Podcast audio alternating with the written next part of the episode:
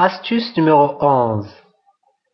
Restez positif quel que soit le score du match. Perdre un point, deux ou même tout un jeu n'est pas une raison suffisante pour abandonner le reste d'une manche, voire même un match, en raison de la négativité. Trop souvent, je vois les jeunes joueurs perdre un nombre important de points, ou même une manche, cette perte de la patience doit être corrigée avec la pensée positive et la conviction qu'ils ont encore une bonne chance de gagner le match.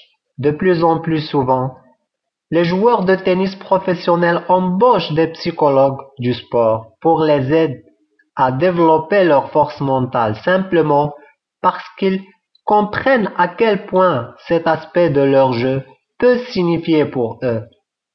La plupart du temps, les athlètes professionnels apprennent à rester positifs dans des situations de pression, peu importe où la pression vient.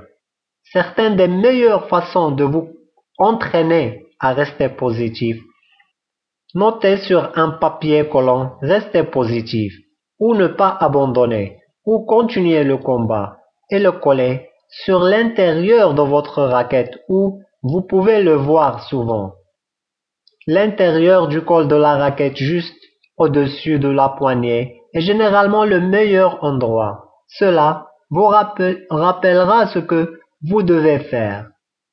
Maintenir toujours l'aspect positif de vous-même, comment vous vous portez vous-même, vous indiquez comment votre adversaire vous voit et il devrait vous voir avec votre tête, les épaules en arrière le déplacement de vos pieds, le dos, etc. En un changement ou change over, mettez votre serviette sur votre tête et oubliez tout simplement, respirez. Une fois que vous enlevez la serviette, vous vous levez, reflétez l'aspect d'un champion comme si vous avez déjà gagné le match.